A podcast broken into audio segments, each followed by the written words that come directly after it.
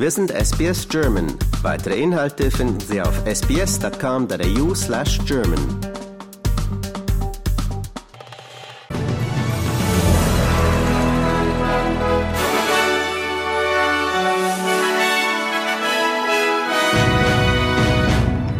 Berliner Bürgermeisterin Giffey nach Wiederholungswahl bereit, ihren Posten freiwillig an die CDU abzugeben. Ehemaliger Regierungsminister Stuart Robert sagt vor der Royal Commission zur Robodep-Regelung aus und SBS Audio erweitert sein Sendeangebot um vier neue Sprachen.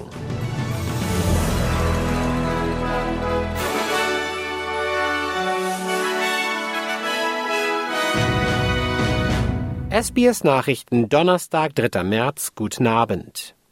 Nach der Wiederholungswahl in der Bundeshauptstadt Berlin steht ein Machtwechsel bevor, da die SPD, die bisher mit den Grünen und der Linken regierte, Koalitionsverhandlungen mit der CDU aufnehmen möchte.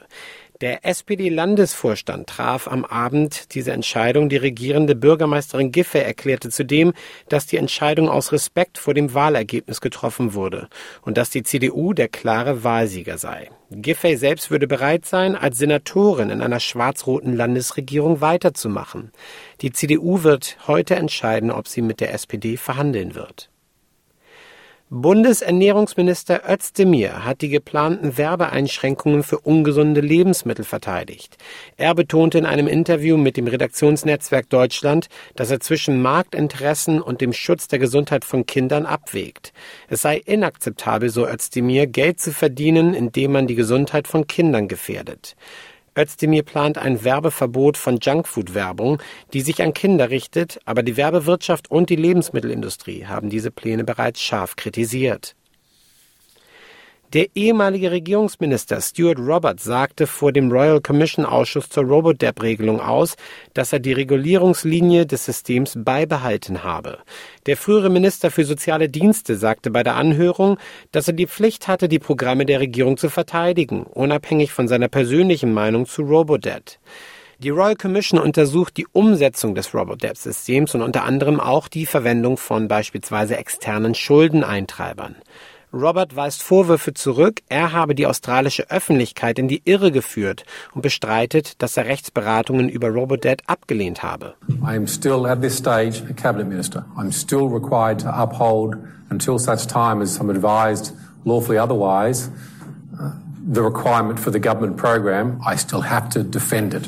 That is the job I've got. Der Mann, der beschuldigt wird, die Queensländerin Toya Cordingley getötet zu haben, soll am Freitag in Cairns vor Gericht gestellt werden, sobald er des Mordes angeklagt wird. Rashwinder Singh wurde von Victoria nach Queensland ausgeliefert und soll Donnerstagabend offiziell wegen des Todes der 24-Jährigen angeklagt werden. Ermittlerin Sonja Smith sagt, dass der mutmaßliche Mord an Toya Cordingley im Jahr 2018 schwere Auswirkungen auf die lokale Gemeinde hatte. Now that the matter is before the court, I'd ask that the community not speculate and allow the justice process to be undertaken. Most importantly, I'd like to acknowledge Toya's mum and dad. They've put their faith and trust in police to deliver justice for their daughter over a long period of time. Der Parteichef der Nationals fordert die Labour-Regierung dazu auf, das Australian Agriculture Visa wieder einzuführen, um die Kosten für das Leben im Land zu erleichtern. Dies folgt einem Bericht des Australian Bureau of Statistics über einen Anstieg der Preise für Lebensmittel und Getränke um 8 Prozent im vergangenen Jahr. Aktuell gibt es das Pacific Australia Labour Mobility Scheme, das Jobs für Menschen aus Timor-Leste und dem Pazifik bereitstellt, um Arbeitslücken in ländlichen und regionalen Gebieten zu füllen. National-Chef David Littleproud sagt, dass mit Hilfe von Menschen aus den ASEAN-Ländern Landwirte mit Arbeitskräftemangel unterstützt und die Einwanderung erhöht werden könnte. The Albanese government needs to admit they've got it wrong, that they need to bring in ASEAN workers to fill the void, to fill those 172,000 vacancies. And if they don't, then Australians will continue to pay more. Uh, and what we want to see is the reintroduction of the ag visa with the pathway to permanent residency, giving those possibilities of bringing in the next generation of migrants to regional rural Australia, to grow regional rural Australia as it was built previously by migration. Die Gewerkschaft der Postarbeiter stellt sich gegen die Pläne der Regierung, einen aktualisierten Australia Post Service einzuführen.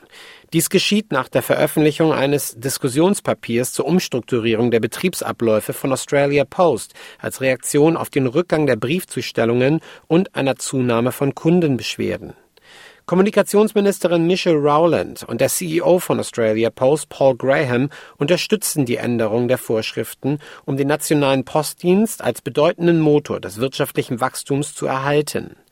Der nationale Präsident der Gewerkschaft der Kommunikationsarbeiter, Shane Murphy, glaubt jedoch, dass jegliche Änderungen des Postdienstes eine Verbesserung für die Gesellschaft darstellen müssten. Ensuring our posties to, to continue to deliver five days a week will allow Australia Post to continue grow, to grow their parcel deliveries capability to our communities.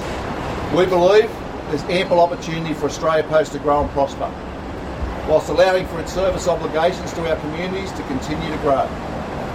We want our ideas that will make Australia Post stronger, not weaker. Griechenlands Regierungschef Mitsotakis hat in einer Fernsehansprache das schwere Zugunglück nahe der Stadt Larissa, bei dem mindestens 38 Menschen ums Leben kamen, auf menschliches Fehlverhalten zurückgeführt. Das sagte Mitsotakis am Abend in einer Fernsehansprache, nachdem er den Unglücksort nahe der Stadt Larissa besucht hatte. Wer dafür verantwortlich ist, dass am späten Dienstagabend auf der Strecke zwischen Athen und Thessaloniki zwei Züge zusammenstießen, sagte der Regierungschef allerdings nicht. Der Bahnhofsvorsteher von Larissa wurde allerdings vorläufig festgenommen, da es denkbar ist, dass er die beiden Züge trotz des zweigleisigen Ausbaus auf demselben Gleis fahren ließ. Bahnmitarbeiter und Gewerkschafter sprachen bei der Strecke auch von rückständiger und schlecht gewarteter Sicherheitstechnik. Die Züge waren offenbar bei mehr als 140 Stundenkilometer aufeinander gestoßen. Waggons sprangen aus den Gleisen und fingen Feuer. Mindestens 38 Menschen starben dabei, viele weitere wurden verletzt. Verkehrsminister Karamanlis erklärte unterdessen bereits seinen Rücktritt. SBS Audio erweitert sein Sendeangebot um vier neue Sprachen.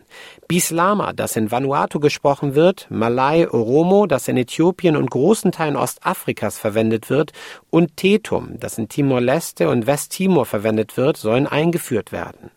SBS reagiert auch auf die wachsende südasiatische Gemeinschaft in Australien, indem es Telugu wieder einführt, seine Punjabi- und Nepali-Sprachteams erweitert und einen englischsprachigen Podcast startet, der sich an jüngere Zuhörer in der südasiatischen Gemeinschaft richtet. Dies wird im täglichen Leben helfen und das Gefühl der Zugehörigkeit in Australien stärken. SBS wird auch Inhalte in indigenen Sprachen in Auftrag geben, um die Spracherhaltung zu unterstützen. SBS Audio wird insgesamt in 63 Sprachen senden. Informationen aus der neuesten Volkszählung zeigen, 5,6 Millionen Australierinnen und Australier sprechen derzeit zu Hause eine andere Sprache als Englisch. Und jetzt Meldungen vom Sport. Die frühere Leichtathletin Charmaine Crooks ist zur neuen Präsidentin des kanadischen Fußballverbands ernannt worden. Die 60-Jährige folgt auf Nick Bontis, der infolge eines Protests der Fußballerin des Landes im Kampf für mehr Gleichbehandlung zurückgetreten war. Crooks war in den vergangenen zwei Jahren bereits Vizepräsidentin von Canada Soccer. Bereits in Norwegen übernahm vergangenen März eine Frau erstmals in der Geschichte die Leitung eines Fußballverbandes. Die ehemalige Profispielerin Lise Klaveness leitet aktuell die Geschicke für den norwegischen Fußball und hatte im Vorfeld der umstrittenen WM in Katar durch offene Kritik am Weltverband für Aufsehen gesorgt. Und das war's vom Sport.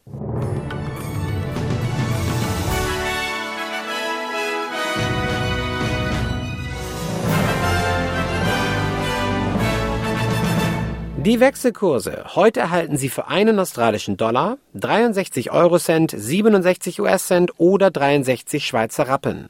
Das Wetter heute in Mitteleuropa. Berlin teils bewölkt 6 Grad, Frankfurt teils bewölkt 11 Grad, Wien sonnig 10 Grad, Zürich bewölkt 5 Grad. Das Wetter morgen in Australien. Perth sonnig 30 Grad, Adelaide teils bewölkt 27 Grad, Hobart meist sonnig 32 Grad, Canberra teils bewölkt bei 26 Grad, Brisbane Schauer 27 Grad, Melbourne sonnig 33 Grad. Und in Sydney da wird es teils bewölkt bei 26 Grad.